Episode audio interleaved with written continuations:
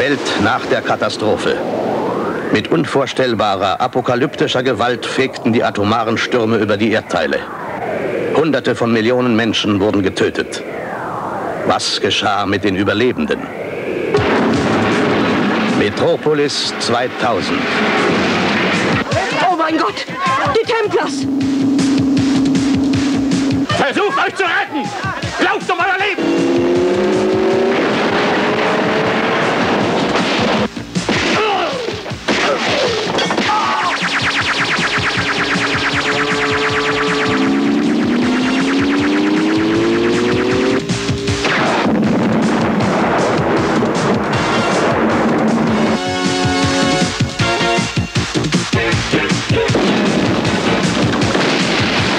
Ich bin der Herrscher. Der Herrscher über Tote. Ich werde die letzten auf der Erde Lebenden vernichten. Dein Hass wird dich eines Tages töten.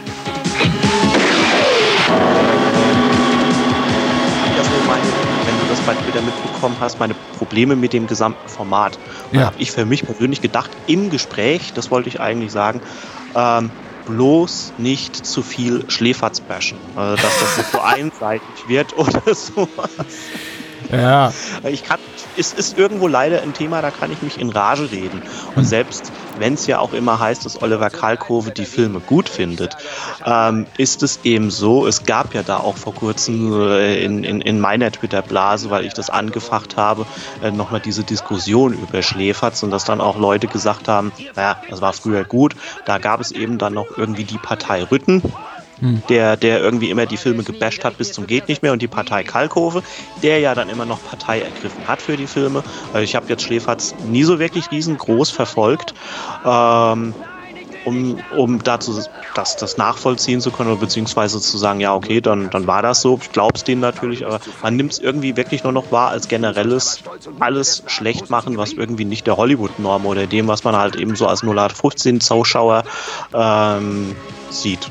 Und ja. Ich bin doch die viel fälschere Person, um mich darüber zu äußern, weil ich glaube, in, in meinem ganzen Leben zweimal Schläferz gesehen habe, jetzt in Vorbereitung für diese Episode. Äh, und glücklicherweise war es jetzt auch nicht mein Erstkontakt mit dem Film, sondern der zweite oder dritte und ich habe den vorhin anständige Fassung gesehen, aber ich wollte eben auch mal die deutschsprachige Fassung gucken und deswegen lag die mir jetzt nicht anderweitig vor als hier bei, bei Schläferz. Das ist auch die geschnittene Fassung. Insofern habe ich mir dann auch nochmal im Nachgang die geschnittenen Szenen angeguckt, also Fred Williamson hier beim bei seinem Techtelmechtel und so weiter.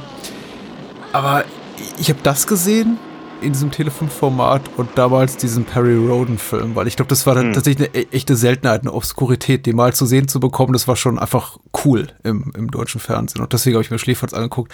Aber das sind so meine beiden ei- einzigen Berührungspunkte und abgesehen davon, also mit diesem Format und abgesehen davon, komme ich damit nur in Kontakt über über soziale Netzwerke, also insbesondere Twitter, dass es eben da äh, erwähnt wird. Aber ich kann, ich, ich bringe mich nie ein in diesbezügliche Diskussion, weil ich ganz ehrlich, ich habe keine Ahnung von dem Format und es ist auch grundsätzlich vom Konzept her etwas, was mir nicht gefällt. Und ich dann denke, okay, Patrick, halt die Klappe einfach. Insofern, ich kann mich da gar nicht in die Nesseln setzen, wie du vielleicht mal. Ja, weil ich kann dich ja verstehen. Also klar, wenn man, wenn man damit keine Berührungspunkte hat. Ich mache halt leider immer den Fehler, sage ich mal, ähm, dass wenn die Staffeln laufen, ich dann doch irgendwie mal einschalte, weil es mich erstens interessiert, so, oh, cool. Äh, generell ist es ja eigentlich schon ganz gut, dass Tele 5 dann bezüglich Schläferz oder in dem Format wirklich mal Filme ins Fernsehen holt, die man dort nie vermuten würde. Jetzt gut, anders vielleicht dann mal noch, wenn, wenn Arte wieder eine kleine Trash-Reihe macht und die dann dort auch Genrefilme zeigen, ähm, ist es, ist es ja schon ganz, ganz putzig und rührig, wie, wie Tele 5 die Filme ins Fernsehen holt. Nur dann, wie sie es darstellen, das ist dann so eine Sache. Also ich weiß jetzt nicht, ob dann irgendwo andere Filmfreunde, die vielleicht da nicht so verbissene Genre-Fans sind, keine Berührungspunkte mit manchem haben, was da bei Tele 5 gezeigt wird, dann sich nur wundern, wie, wie Leute wie ich oder andere, die zum Beispiel eben aus diesem Italo-Dunstkreis kommen, ähm, solche Filme zu ernst nehmen oder sowas. Ähm, es, es mag vielleicht auch damit reinspielen, dass man wie Metropolis 2000 ich den Film eben sehr mag. Dann wurde der angekündigt in einer Staffel und ich gedacht habe, das ist doch jetzt kein schlechter Film. Gut, formal nüchtern betrachtet ist der Film alles andere als perfekt. Ja, ja, ja. ähm, auf technischer Ebene und, Ebene und Narrative und so weiter. Äh, es stößt einen dann vielleicht doch irgendwie immer so vor den Kopf. Das ist jetzt zum Beispiel ähm, wie Joe D'Amatos allererster Arthur, der ja auch jetzt, glaube ich, in der letzten Staffel gezeigt worden ist. Dann habe ich mit Freund mhm. zusammen gesehen und wir hatten da diebischen Spaß bei dem Film. Also es ist, mhm. es ist, es ist eben immer so ein zweischneidiges Schwert. Manche Filme wie diese gesamten Dino, Shark, Kroko, was weiß ich noch nicht, äh, ja, okay. das streift das Ganze schon. Und ich meine, habe meine Probleme vor allem immer mit Schläferz, dass die ja auch die Sharknado-Reihe so hoch ähm, jubeln und sagen, oh mein Gott, ist das schlecht und das und schon wieder. Aber vor allem Sharknado ist eigentlich das beste Beispiel dafür, dass das dann irgendwie ein Paradoxon ist bei Schläferz, weil das intendierter Trash ist und gewollt ja. schlecht und, und überzogen. Und, und, eigentlich gehen, gehen die sich damit selbst auf den Leim, wenn sie das so abfeiern. Klar ist, ist weil, weil es gewollt schlecht ist. Also die müssten bei Schläferz wirklich mal Jochen Taubert-Filme bringen oder was weiß ich, irgendwas, wo man wirklich sagt, das ist nicht mehr schön, das ist richtig schlecht, aber dann hätten sie wohl, glaube ich, keine Leute mehr, die es gucken oder sich beschweren würden. Oder ich, ich weiß es nicht. oder es würde ein, ein Jochen Taubert-Kult ausbrechen innerhalb der um, Schläferz Twitter-Bubble. Aber ich glaube, sowas wird nie passieren. Ja, sie gehen ab nicht wirklich dorthin, wo es weh tut. Aber ich, ich verstehe das, ich, ich verstehe es, warum sie es machen, weil eben mhm. die, die beiden Moderatoren doch noch äh, Quote ziehen, weil die Lizenzen wahrscheinlich für diese Filme sehr, sehr preiswert sind, weil es eben ein sehr preiswert zu produzierendes, abendfüllendes Format ist. Ähm, und weil Tele 5 eben auch tatsächlich, muss man auch einfach sagen, ganz mit der, mit der marktwirtschaftlichen Brille drauf geguckt, ganz wenige eigenständige Formate hat, mit denen sich irgendwie so quasi labeln können. Ich meine, was weiß ich, RTL hat seinen Günter Jauch und ProSieben hat Joko und Klaas und Tele5 hat niemanden außer die beiden. Außer Rütten und Kalkofe. Ja, ja. Und ich meine deswegen, ich, ich verstehe, dass wir daran festhalten, äh, die Filmauswahl finde ich fragwürdig. Äh, die von dir genannten Filme hier, intendierter Trash, äh, Sharkosaurus 3, das ist eben ehrlich gesagt, kann man machen.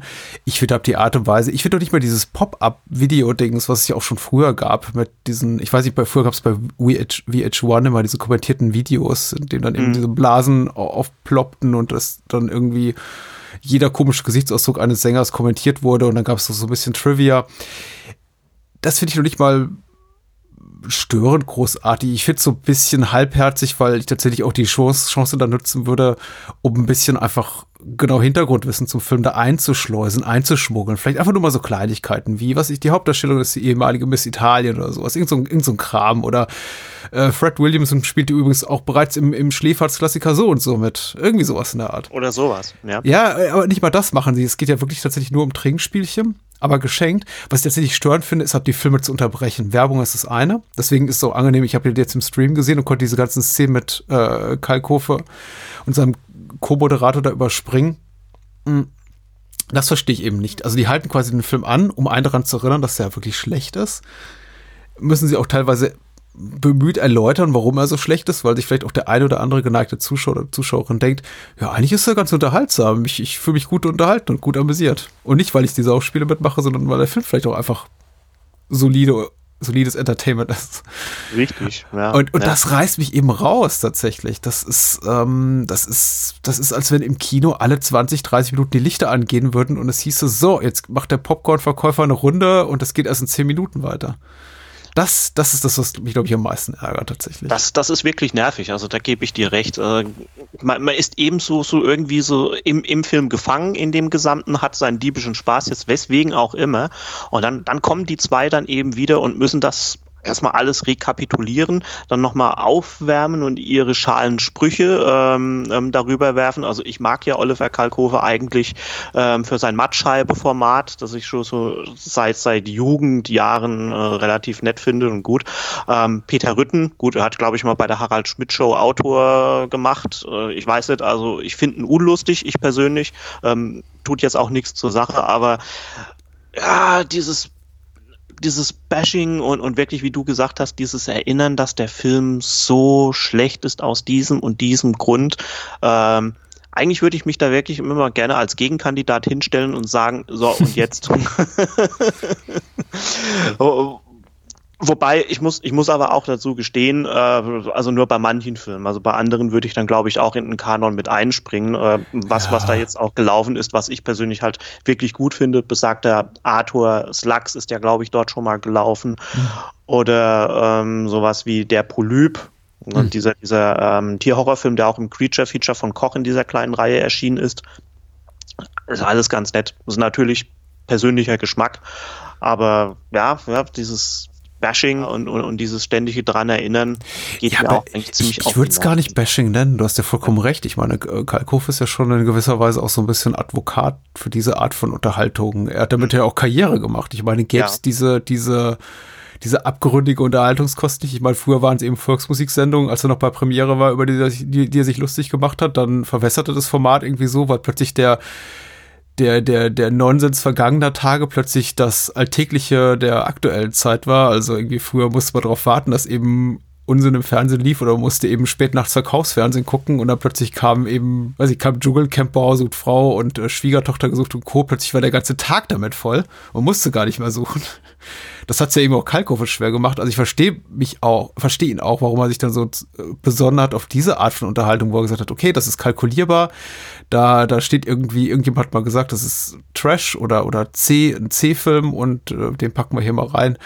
Aber der Umgang damit ist eben so ein bisschen, ach, ich weiß, das standardisiert, das ist aber irgendwie so, ich habe ich hab zu, zu wenig Schläferz geguckt, vielleicht muss ich einfach fünf bis zehn Episoden noch gucken, aber jetzt schon nach zwei hatte ich das Gefühl, es ist im Grunde immer das Gleiche. Es werden halt, es wird nicht mehr differenziert zwischen, ist das irgendwo noch unterhaltsam, ist das intendierter Trash, ist das unbeabsichtigter Trash, ist das möglicherweise sogar Außenseiterkunst, ist es, hat, hat es vielleicht sogar was, was Avantgardistisches oder ist das jetzt wirklich einfach nur Schmarren? Es ist mhm. einfach nur hingerotzt. Es ist ein äh, schlecht gemachtes Kommerzprodukt.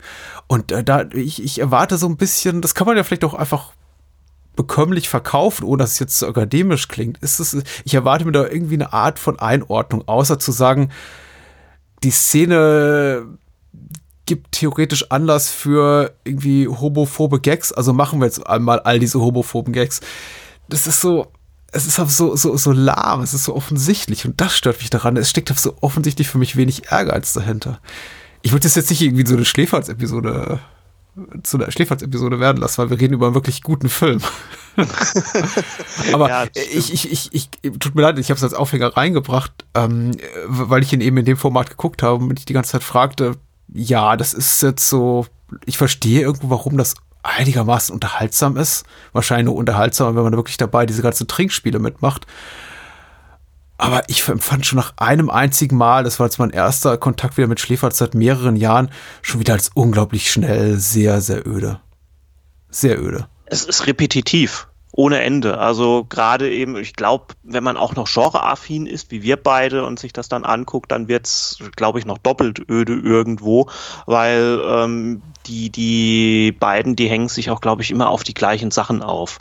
Ähm, ja, man, man, wir kommen später im, im ähm, Gespräch bestimmt noch darauf. So, so diese Frisurenmode von Metropolis 2000. Ja. Die hat mich jetzt, als ich den ähm, gesehen habe, auch wieder fast aus dem Sessel gehoben.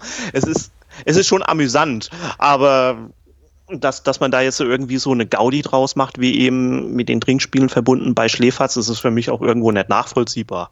Ja. Ähm, jeder wie er will, aber es ist eben dann auch so, die, die brauchen schon irgendwie jetzt mittlerweile ähm, ziemlich viel Stoff also am Rande, wo man sagt, ist das jetzt wirklich noch Trash oder nicht? Oder ich habe mich ja bei Twitter ähm, vor kurzem drüber beschwert, dass er jetzt ähm, die Fullmoon-Produktion Dollman, der eigentlich noch schon, schon noch relativ solide ist, mit reinnehmen ja, in Staffel ja. und den ähm, Dolph Lundgren Masters of the Universe.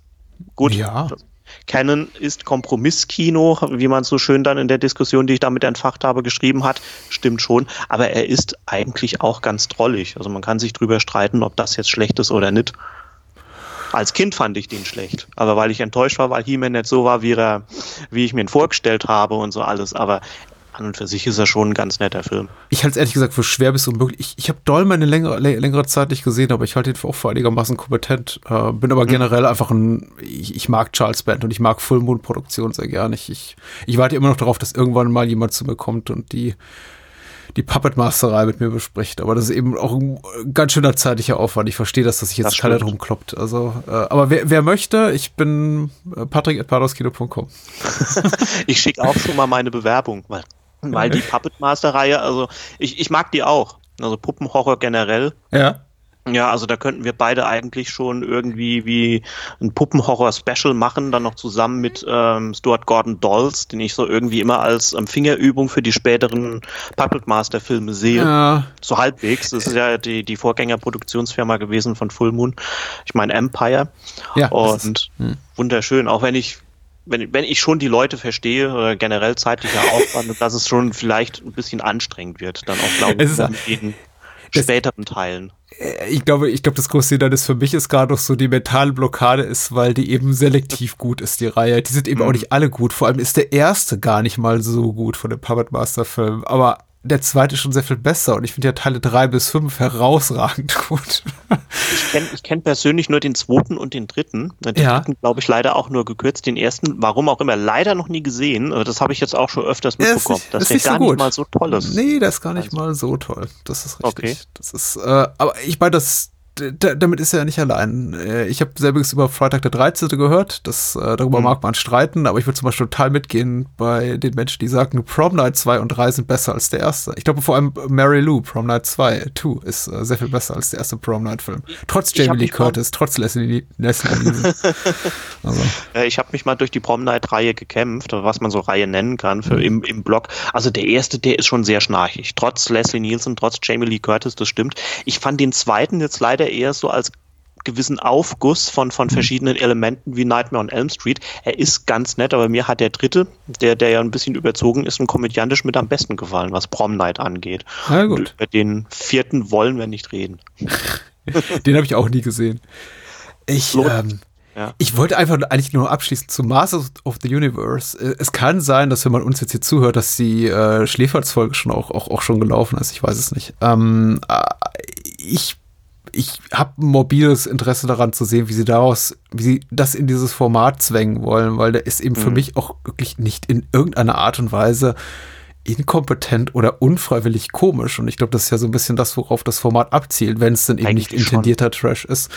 Richtig. Und ähm, man kann ihm vorwerfen, okay, da hat Budget gefehlt, ne? Also hätten wahrscheinlich noch ein bisschen mehr äh, äh, Sachen zeigen sollen, die sie nicht zeigen konnten, weil ihnen einfach mhm. das Budget weggeklappt ist. Und das ist natürlich tendenziell uninteressant, den äh, zu 90 Prozent in unserer echten 0815-Welt des Jahres, wann kam der raus, 87 oder was spielen zu lassen.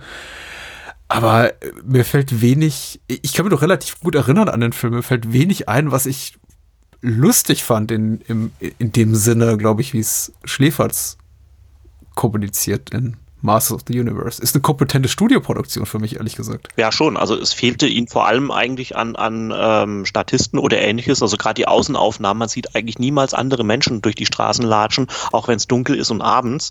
Ähm, das ist mir mal aufgefallen, als ich den Film zuletzt gesehen habe. Ja, Vielleicht so was Traumhaftes, wenn, wenn Skeletor da hier durch die, durch die leeren, menschleeren Straßen schwebt. Stimmt, aber wir haben darüber ja. gepodcastet, äh, Daniel und ich, vor vielen, vielen Jahren. Und ich glaube, wir haben mhm. das auch kommentiert. So, wo sind all die Menschen? Wie kann dieses, dieses Schiff durch, die, durch diesen Vorort schweben und keiner guckt mal aus dem Fenster und sagt, du Liebling, komm mal bitte. ja, genau. Ähm, das könnte man ihm noch vorwerfen. Oder vielleicht ist das limitierte Spiel von Dolph Lundgren oder ähnliches. Aber ja. das ansonsten müsste man sich eigentlich gerade aus dem Grunde, also ich habe mal recherchiert hier gerade, das wird jetzt erst so Mitte September am 18. laufen, ähm, gerade mal deswegen angucken und sich dann nochmal mit Schläferz auseinandersetzen, um, um einfach nachzuschauen, wie sie das jetzt in ihr Format pressen wollen. Äh, wie wie sch äh, schlagen wir den eleganten Bogen zu dem Film, über den wir heute Abend sprechen? Äh, er lief auch bei Schläferz und er ist eigentlich gar nicht mal so schlecht. Stimmt, er lief 2016 bei Schläferz.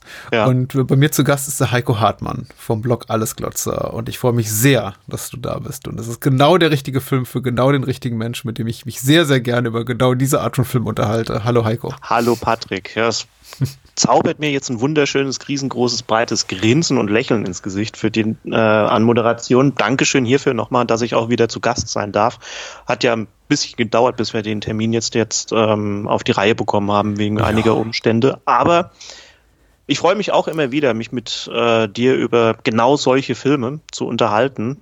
wie Metropolis 2000 oder Warriors of the Wasteland oder ja. I Nuovi Barbari, wenn ich es jetzt noch richtig in Erinnerung habe. Der, der italienische Titel trifft es eigentlich für mich so am, am, am besten. Äh, Finde ich tonal, auch wenn er inhaltlich, ja, die neuen Barbaren. Barbarenkino war eben auch noch so ein Ding. Ich frage mich eben, ob es auch so ein bisschen kommerzielle Hintergedanken hatte. Ich meine, klar, wir, wir werden gleich noch ein bisschen über Mad Max-Einflüsse reden, aber ich meine, mhm. Barbarenkino war eben auch äh, sehr, sehr in 1982, jetzt im, im Fahrwasser von Conan und äh, der Barbar. Und ich frage mich eben, ob da vielleicht auch der italienische Verleih gesagt hat, ach komm, hier, ich habe eine schlaue Idee. Aber ich weiß nicht, vielleicht liege ich auch vollkommen falsch. Also es kann all allerdings eigentlich schon ähm, gewesen sein. Also mir ist das mit den Barbaren sorry, äh, mit den Barbaren auch wirklich so erstmal richtig bewusst ins Gedächtnis gekommen, als ich mir den jetzt für unser Gespräch nochmal angeguckt habe. Ähm, klar, zeitlich Conan war da ja noch relativ groß. Ähm, ich weiß jetzt gar nicht, ob es da aus Italien auch schon damals zu der Zeit Barbarenfilme gab. Ich meine mit Sicherheit, also es kann sein, dass Arthur auch so um die Zeit entstanden ist zum Beispiel. Ähm, aber es ist irgendwo eine Schnittmenge, wirklich aus diesen, diesen postapokalyptischen Filmen, die ja durch Mad Max groß waren, wie du ja mhm. gesagt hast. Ähm, diese Barbarenbezüge, da kommen wir bestimmt auch noch mal ein bisschen drauf zu sprechen bezüglich ähm, eventuell manche Outfits, Rüstungen, um da schon mal ein Stichwort zu geben, was man da so sieht, dass man es dann einfach in dieses postnukleare ähm, Szenario gesetzt hat, um mhm. damit ein, ein kommerzielles, einen kommerziellen Doppelschlag zu vollführen. So, um die Leute, die Mad Max mögen und vielleicht noch Conan, allesamt ins, ins, ins Bahnhofskino, ins Lichtspielhaus zu locken. Ja, ich frage mich eben, ob es einfach so auf den letzten Metern entstand im Zuge des Marketings die, die Titelvergabe. Aber ich weiß es nicht, weil inhaltlich gibt es eben wenig Barbaren in dem Film im mhm. eigentlichen Sinne und man hatte vielleicht damals tatsächlich noch nicht sowas fertig wie, wie Fulcis Conquest oder sowas. Und äh, was man auf den Markt schmeißen konnte oder Arthur. Äh, das dauerte vielleicht auch ein paar Monate. Wobei die Italiener, ich, ich habe auch was über den Fulci geschrieben vor ein paar Jahren äh, und im Zuge dessen auch die Barbarenfilme aus Italien recherchiert. Die waren schon sehr fix. Also rückblickend ist das schon irre, was die rausgehauen haben. Ich glaube, Conan kam irgendwie im Frühjahr oder Sommer 82 raus und ich glaube Ende 82 hatte die, die ersten echten Barbaren äh, Rip-Offs am Start. das ging schnell. Ja, ja das, das ist eben auch irgendwie so ähm, das Haupt- äh, oder, oder, oder so eine, jetzt, jetzt habe ich eine kleine Wortfindungsstörung. Die Italiener, die waren eben ziemlich schnell dabei, Kinotrends aufzunehmen. Finde also, guck mal. Ja, die waren, das stimmt, ja.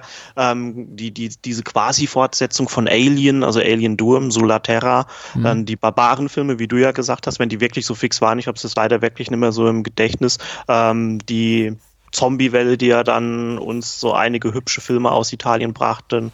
Also die waren schon wirklich immer ziemlich schnell bei der Sache, sowas aufzugreifen. Es war dann natürlich sichtbar kostengünstig. Da können wir uns bestimmt auch noch ein bisschen drüber unterhalten bei Metropolis 2000.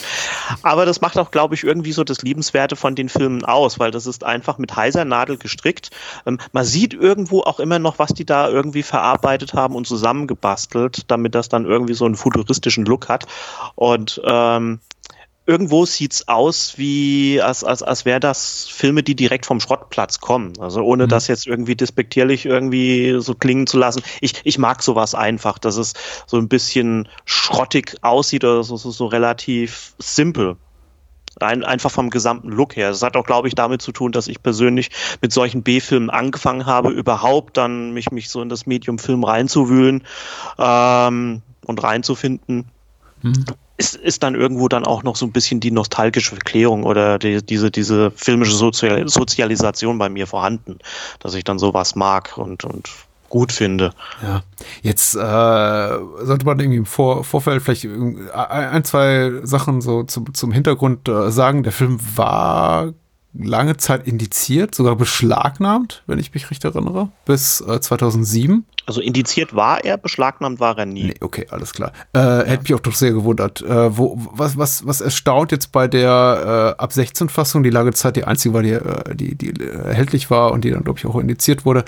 Mhm. Ähm, äh, retroaktiv äh, ist, ist wie, wie, wie merkwürdig sie geschnitten ist, ehrlich gesagt, weil das ist auch die, die bei Tele 5 lief. Mh, bevor jetzt irgendwie ob Edition auch rauskam in den vergangenen Jahren, die den ganzen Film dann auch äh, den Respekt zollen, den er verdient hat und eben ungekürzt sind. Aber äh, was man eben rausgestellt hat, ist, glaube ich, ein, ein Bluteffekt, ein blutiger Effekt und die, das ganze Techtelmechtel eben mit Fred Williamson und äh, wie heißt sie? Valja? Vanya? Vinja. Vanya. Hm? Genau, haben wir einfach alles mal durch, jede äh, Konsonantenvariation.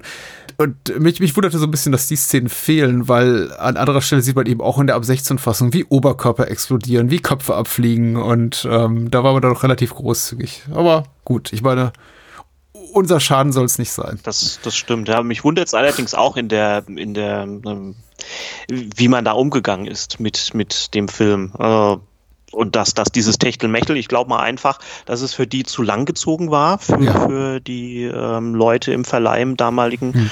in Deutschland und dass sich gedacht haben, ah, das, das tut jetzt irgendwie den, den Fluss vom Film zerstören oder ähnliches. So, sowas hat man ja damals leider häufiger gehabt, auch gerade noch als solche Filme dann eher noch in Bahnhofskinos ausgewertet worden sind. Und ähm, ansonsten ist es allerdings wirklich überraschend. Also mich hätte es persönlich auch ein bisschen gewundert mit der Beschlagnahme, wenn das wirklich so gewesen wäre, wenn der beschlagnahmt worden wäre. Andererseits, es gibt noch mehr seltsame Entscheidungen, was das angeht. Also ich meine, es gibt immer noch ein paar Kandidaten, die, die ich persönlich kenne, die, die nach Paragraph 131 beschlagnahmt sind, wo ich mir denke, wären die kommerziell erträglicher für Nischenlabels, dann mhm. wäre da auch schon längst eine Entschlagnahme gewesen. Ich möchte die Erwartung ein bisschen bremsen für all die Menschen, die sagen, oh, Techtelmechtel zwischen Fred, äh, The Hammer Williamson und äh, einer, einer schönen Frau. Ähm, das ist relativ blutleer, möchte ich mal sagen. Ich habe mir da einiges mehr erwartet. Ich, als ich den Film vor, vor vielen Jahren zum ersten Mal sah, das war die englischsprachige ungekürzte Fassung, da habe ich mir irgendwie, da hatte ich auch schon davon gehört, dass der, das eben genau in der deutschsprachigen Fassung fehlt. Deswegen kam die für mich auch gar nicht in Frage. Dachte ich, guck mir eine äh, ungekürzte Kopie an, äh, VHS-RIP und ich war dann doch ein bisschen ernüchtert, weil da wird viel geredet und es gibt wenig zu fummeln. Ähm, und bei so zwei attraktiven Darstellern habe ich mir doch ein bisschen was anderes erwartet habe, weil ich glaube, Vinja heißt sie, die will eben reden. Und Nadir, das ist die, die Figur, die Fred Williamson hier spielt, der will eben pimpern, aber die kommen nicht so richtig übereins. Und wenn es dann zur Sache geht, ist die Szene auch eigentlich auch schon vorbei. Ja, dann wird abgeblendet, richtig. Aber es ist irgendwo, ähm, es ist irgendwo so, so, so ein Konzept vom Film oder beziehungsweise das zieht sich ja durch den Film, weil wenn wir uns ja ähm, erinnern, ähm, Timothy Brent, beziehungsweise richtiger Name Giancarlo Prete ja. und ähm, Anna Kanakis, die sieht man ja eigentlich auch nur so im, äh, im, im, im Schattenbild miteinander ganz kurz fummeln. Man sieht da zwar ein bisschen mehr in der Liebesszene, aber so, so richtig darauf abzielt ähm, der Film da eigentlich nicht. Ja, ist gut, dass du es erwähnst. Ich finde, Castellari hat so ein ganz merkwürdiges Verhältnis oder vielleicht auch eine Unfähigkeit, ähm, Erotik zu filmen. Das fiel mir eben auch auf, auf bei der Szene mit denen. Du siehst ja in diesem äh, transparenten Zelt beim mhm. Coitus, aber das, dem wird eben jegliche erotische Spannung genommen, weil es gibt halt diesen expositorischen Voice-Over von ihr dazu, wo sie dann eben erzählt, ja, wo sie herkommt und wo sie hin will und ähm, statt irgendwie einfach so eine schöne, kleisterige Musik darüber zu legen von Simonetti, denn er kann das ja, ja. und äh, die liegt drüber, äh, labert sie die ganze Zeit und er so, ja, und was ist jetzt? Ja, und dann will ich da und dahin und ich denke, lass die beiden doch einfach vögeln. Sorry, dass ich das jetzt mal so gerade raus sagen muss. ähm, gib dir doch mal die 30 Sekunden. Aber nee, das ist der Film, lässt da eben auch wirklich keine, keine Chance ungenutzt, um zu sagen, hier, da geht's hin, da, die, die, die gilt es zu, umzubringen und zack, zack. Also ein nicht, ein nicht sonderlich sinnlicher Film, leider. Ja, das, das irgendwo nicht. Äh, es ist auch wirklich seltsam aufgebaut oder beziehungsweise äh, ähm, seltsam abgehandelt, diese Szene. Also gerade auch, es beginnt ja eigentlich recht nett mit, mhm. mit, mit diesem Gegenlicht und diesen, diesen Schattenaufnahme oder ihren Schatten eher gesagt, wenn da eben nicht, wie du gesagt hast, dieser Voice-Over wäre, einfach um damit vielleicht Zeit zu sparen, was vielleicht dann noch ein, zwei Dialogszenen mehr gewesen wäre, die man dann ähm, noch in den Film mit einbauen müsste, hätte müssen, so rum.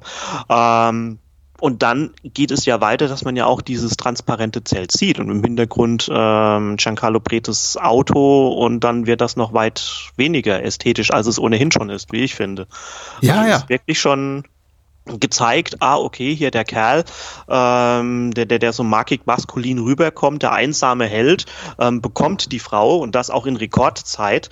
Und äh, allerdings, bevor wir uns dann noch länger mit irgendwie sowas aufhalten, machen wir dann mal lieber weiter und, und führen dann die Geschichte noch irgendwo weiter fort durch diesen Off-Kommentar, bevor es dann mit der nächsten Konfrontation mit den Templern kommt und man sich auf das Wesentliche, also jedenfalls für den Film und dessen Story konzentrieren muss.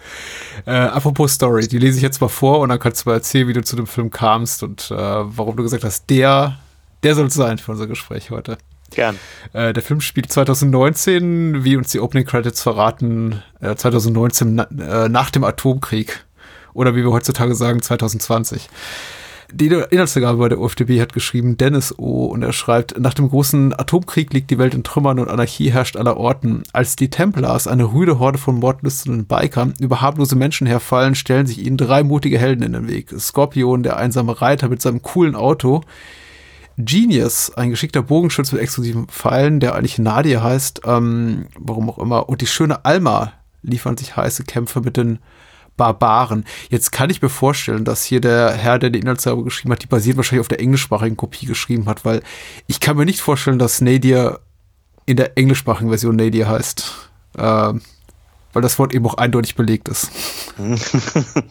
ja, ja, das kann natürlich gut sein. Ja, ja äh, Nadia ist halt ein qualitativer Tiefpunkt, wenn ich ich, richtig über, über, übersetzt habe. Und ich glaube, im, mhm. in einem englischsprachigen Film würde man keine Figur so nennen. Also Genius passt schon eher. Wobei, Genius hätte ich fast eher so dem kleinen äh, Wunderknaben zugeschrieben, der hier die, die Autos repariert, dem Kfz-Mechaniker. Richtig, ja. Also das vorgelesen hast, habe ich mich ähm, dann auch erstmal so ein bisschen ähm, als irritiert gefühlt, äh, weil ich es auch eigentlich eher dem, dem kleinen Jungen zugeordnet hätte. Der hat gar keinen eigenen, der hat gar keinen Namen. Das, was ich so ein bisschen schade fand. Der heißt einfach ja, nur hier in den, in den, im Abspann heißt er einfach nur ju, äh, junger Mechaniker oder so. Young Mechanic, genau, ja. ja, die IMDb, die gibt es auch so aus. Ähm, du wolltest ja wissen, wie ich auf den Film gekommen bin. Gerne. ja, also generell war es damals, als er angekündigt worden ist von CMV, war ich ohnehin schon so im, im Italo-Fieber und mir gedacht, oh toll, Endzeitfilme, die mochte ich auch damals schon. Ähm, und fand das Thema relativ spannend und ich wurde auch irgendwie, als ich mir den Film dann angeguckt habe, nicht enttäuscht und habe mir gedacht, na jetzt machen wir mal wieder so einen Schwenk, wenn wir schon mal wieder beim Patrick zu, zu Gast sind. Ähm, und bevor es dann zu einseitig wird, war dann auch mein Gedanke, weil wir jetzt ja Policioteschi uns ähm, drüber unterhalten hatten und wir ja auch obwohl das ja ähm, auf der Veröffentlichung zu hören ist, uns über Syndikat des Grauens unterhalten haben zuletzt, ähm, habe ich mir gedacht, ruhig mal irgendwo was ähm, ein bisschen spezielleres im Italo-Kino, gerade eben dann auch, weil ich ähm, ohnehin derzeit auch einen richtig großen Schmiss habe, wenn ich jetzt nicht aktuellere Produktionen gucke, auf das Kino der 80er Jahre und ähm, Genre-Kino der 80er Jahre. Und da haben die Italiener eben auch sehr viel ganz interessantes und amüsantes und gutes Zeug gemacht. Sie, ja. und das ist ein guter. Also ein, ich, ich wäre nicht drauf gekommen, weil für mich war es tatsächlich eher so eine Nummer, einmal gesehen und vergessen möchte ich nicht sagen, aber hat keinen bleibenden Eindruck hinterlassen. Ich mhm. glaube, es liegt aber auch ein bisschen daran, dass ich ihn zu spät gesehen habe, dass es eben auch die englischsprachige Synchronfassung war, die jetzt ähm, okayisch ist, aber eben auch nichts, das nicht, nichts, keinen, keinen bleibenden Eindruck hinterlässt. Das ist jetzt bei der Deutschen schon anders. Also hat sich richtig so ein bisschen in mein, in mein Herz eingebrannt und äh, wir hatten im Vorfeld auch uns kurz darüber unterhalten, weil wir eben auch gerne beide, beide bei, bei, bei Letterbox unsere Filmerfahrungen da loggen oder wie nennt man das? Archivieren. Ähm, wie bewertet man so einen Film? Und ich habe den Film, glaube ich, deiner Meinung nach zu schlecht bewertet. Aber mir ging es jetzt eben auch beim Wiedersehen so, dass ich die ganze Zeit dachte, ja, das ist auch keinem klassischen Sinne herausragender, qualitativ herausragender Film, von dem ich sage, oh, die Kamera, meine Güte, der, der, der, der Score ist fantastisch, die Schauspieler brillieren, das Drehbuch ist ein, ein, ein, ein Geniestreich. Aber ich, ich habe mich äh, lange nicht so gut amüsiert, 90 Minuten, wie bei diesem Film. Er ist einfach, er ist so herzig einfach. Herzig trifft es eigentlich ganz ja? gut. Aber ich war, ich, also meiner Meinung nach war er nicht zu schlecht bewertet. Es ist einfach ähm, für, für mich erstmal nicht äh, im, im Kopf nachvollziehbar gewesen, dass du eine, eine Wertung hast von zweieinhalb Sternen. Ich meine, es gibt ja manche Leute bei Letterboxd, die ja das 10er-Rating der IMDb umrechnen auf ähm, diese 5-Sterne-Wertung bei Letterboxd. So. Da wäre ja eigentlich zweieinhalb so im Mittelmaß. Für, für, das wären, glaube ich, dann 5 von 10.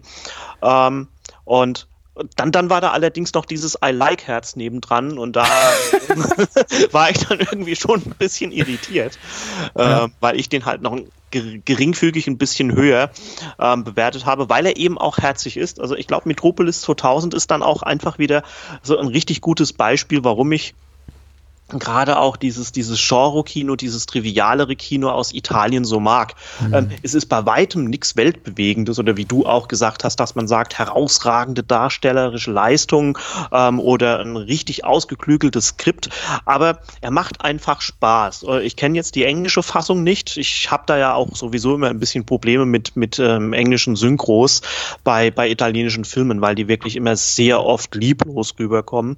Und ich kenne den von Anfang an nur in seiner deutschen Synchronfassung, der ja wirklich tolle Sprecher dabei hat, wie Lutz Riedel, Manfred Lehmann oder Frank Glaubrecht, also alles bekannte Stimmen und Sprecher.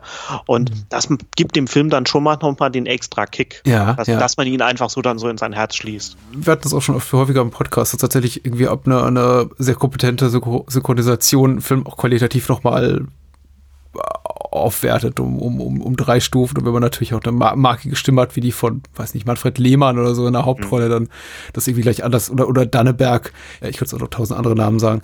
Als äh, wenn man den eben in, in einer Sprachfassung guckt, die einem nicht so, nicht so vertraut ist. Auch, und das fiel mir eben auch extrem auf. Und ich glaube, das hat jetzt auch zu meiner Wertschätzung beigetragen. Äh, wir sollten mal kurz den, kurz den Cast erwähnen, weil ich glaube, bisher haben wir nur Fred Williamson namentlich genannt, äh, spielen eben noch mit. Ah nee, Giancarlo Prete hast du bereits genannt. Skorpion spielt den, äh, spielt der. Mhm. Und äh, George Eastman, unser aller äh, Liebling aus äh, Klassikern wie äh, Anthropophagus und äh, Porno Holocaust, äh, Luigi Montefiore mit bürgerlichem Namen, als One, dem Gegenspieler von Scorpion und äh, Nadia.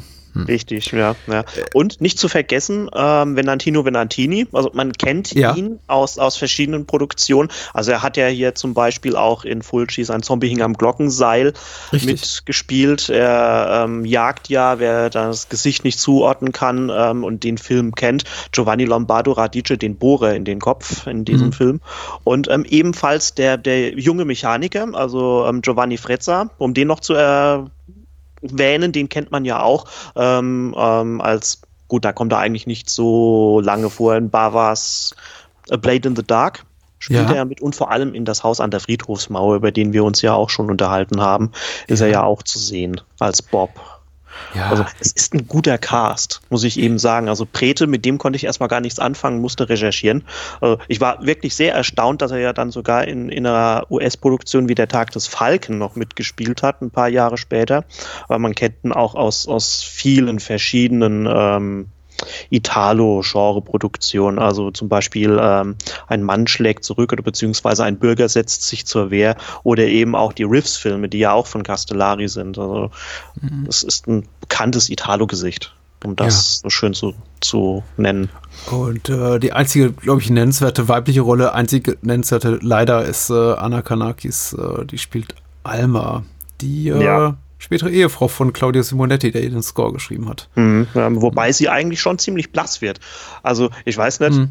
du siehst es bestimmt auch so, es ist so wirklich so eine, eine typische filmische Testosteronbombe, dieser Metropolis 2000.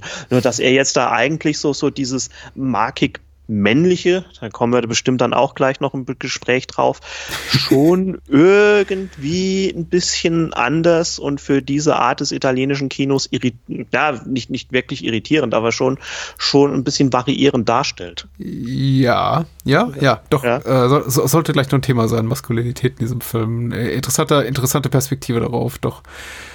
Ähm, wir sollten vielleicht irgendwie chronologisch ein bisschen äh, korrekt äh, beginnen. Ich äh, mag ja schon einfach den, den, den Vorspann mit dieser, mit dieser Miniatur, in der, ja. Äh, der es diese nukleare Explosion gibt. Und äh, ich glaube, das ist auch, glaube ich, für, für so Schläferz-Jünger schon so der erste Moment, wo es heißt, oh, Brüll, Schenkelklopfer. Äh, und irgendwie auch wiederum für mich komplett nachvollziehbar. Ich denke mir aber nur, ach wie, ach wie schön, sowas sieht man heutzutage ja nur noch selten. Und äh, mein nächster Gedanke ist, ich bin mir sicher, auch Castellari wusste ganz genau, dass keiner nie im Leben irgendjemand das für eine echtes, äh, echte Skyline einer Stadt halten wird. Ähm, und er hat es trotzdem gemacht. Und ist das nicht viel cooler, als wenn er gesagt hätte, okay, wir filmen einfach äh, ein echtes Panorama ab, ein echtes Stadtpanorama ab und legen da irgendwie einen schlechten optischen Trick drüber, vielleicht irgendwie einfach so, so, so, so eine Doppelprojektion irgendeiner Explosion. Nö, er hat das so gemacht mit einer Miniatur. Da geht eine, eine nukleare Explosion los und ich finde das super cool. Ich finde es auch ziemlich cool. Ähm, also unter anderem ja dann auch noch dieser, dieser marschierende Score von Simonetti mit dabei, der hm. dann ähm, da einsetzt. Und es ist eigentlich auch ganz, ganz nett gefilmt. Also klar, also ich denke auch, dass das Castellari sich niemals vorgestellt hat, dass das irgendjemand für eine richtige Skyline hält.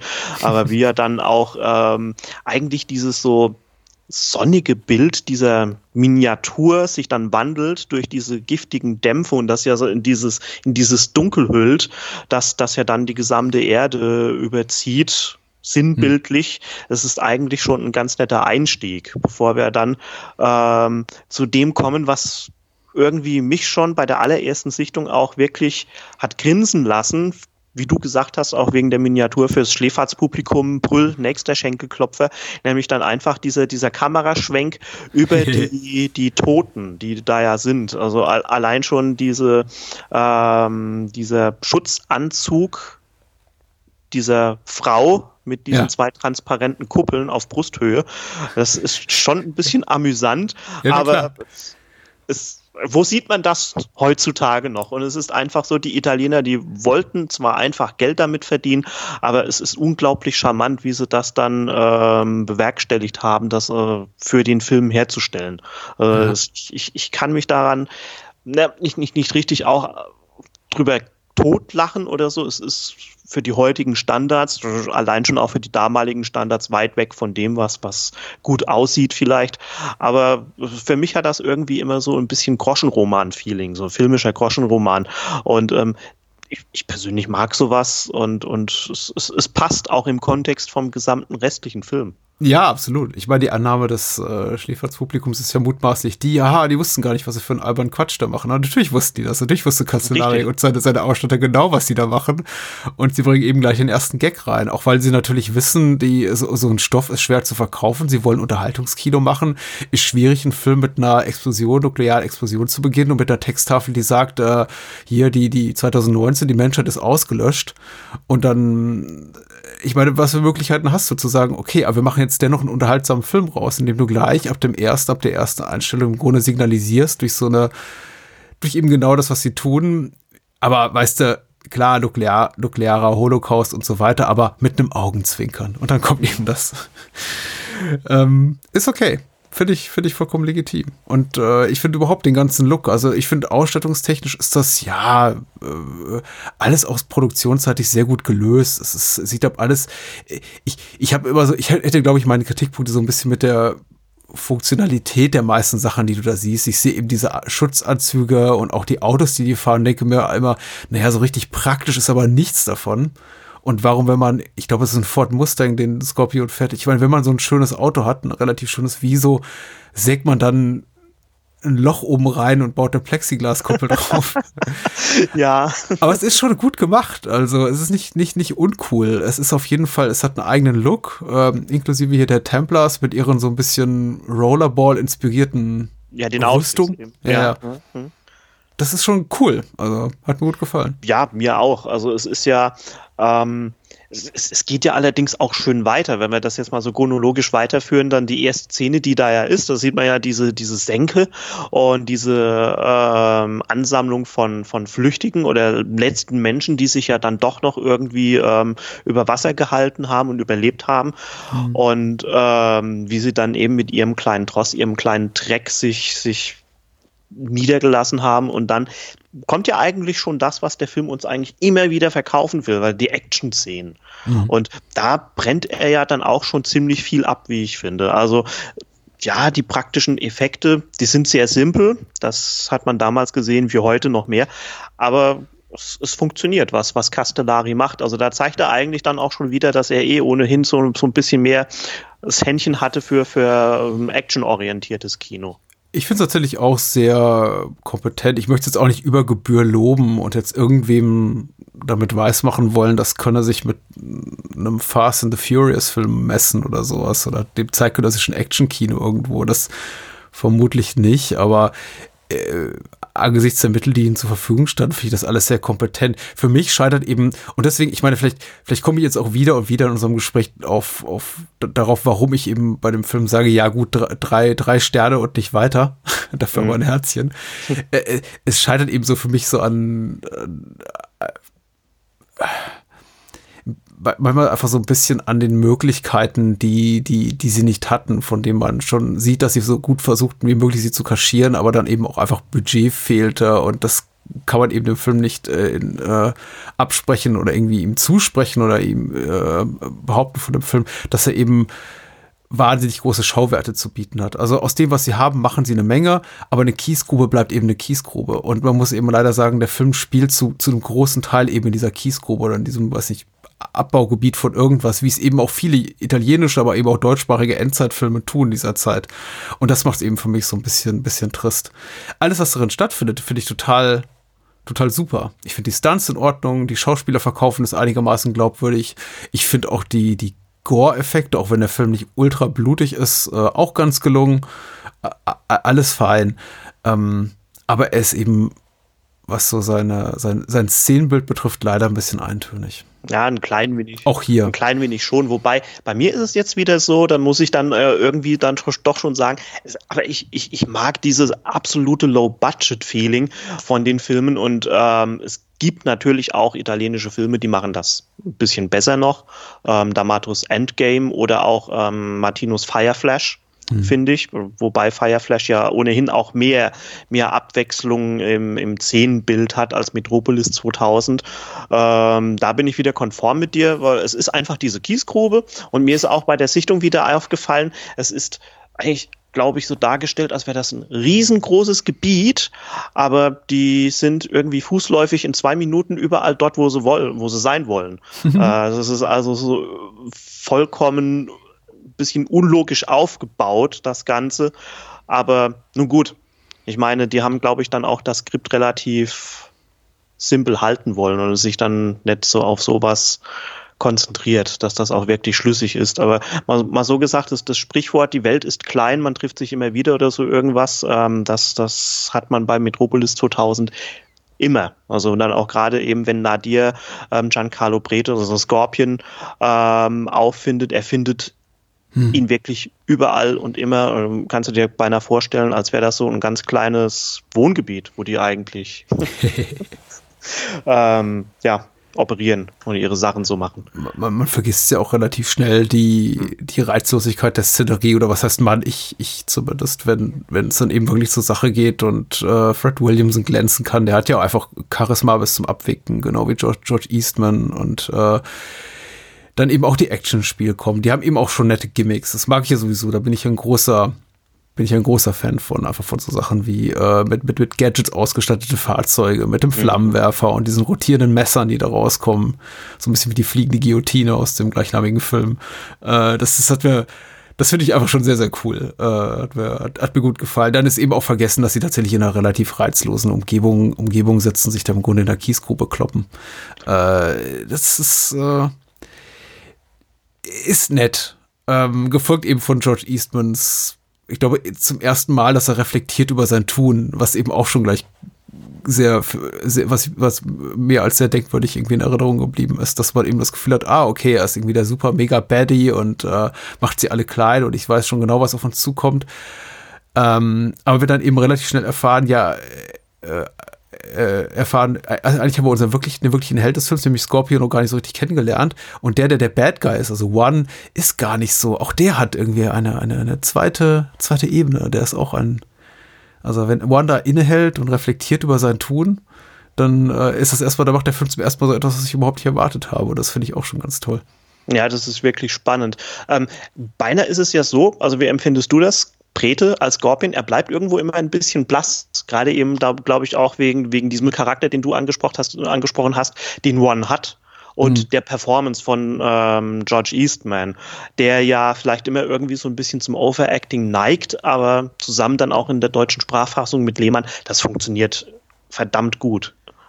Er ist in Ordnung, aber er ist eben auch eine Zweckmäßigkeit. Er ist derjenige, also ich glaube, mir, mir fiel einfach einmal nur tatsächlich Scorpion negativ auf und das war tatsächlich ausgerechnet in einer Szene, in einer späten Szene, in der er äh, keinen Anteil hat an dem, Akt, an dem, an dem Geschehen. Und das war, glaube ich, äh, die Szene, in der Fred Williamson, also Nadia, mit dem kleinen Mechanikerjungen da interagiert.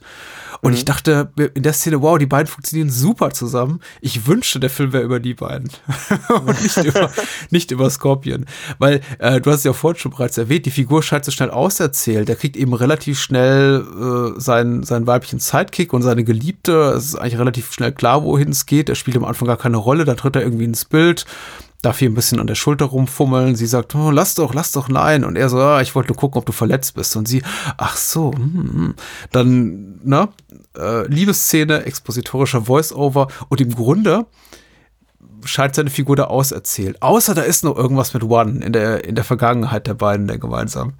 Ähm, aber da, da, kommt eben nicht mehr so viel über ihn. Und danach, äh, ab, ab diesem Punkt, das ist irgendwie so, ich habe jetzt nicht die Zeit gestoppt, ich würde sagen, weiß ich, Minute 30, hat die Figur mir einfach nichts mehr Neues zu sagen, nichts mehr Neues zu erzählen. Äh, und alle anderen Figuren werden plötzlich interessanter. Ja, ja, das sehe ich, das sehe ich genauso wie du. Also es ist, es ist irgendwie so, ähm, ähm, Scorpion ist dieser typische Lone Ranger, äh, dieser, mhm. dieser typische einsame Held, der dann auch gerade, wie wir es ja aus vielen Italo-Western kennt, in der Szenerie erscheint.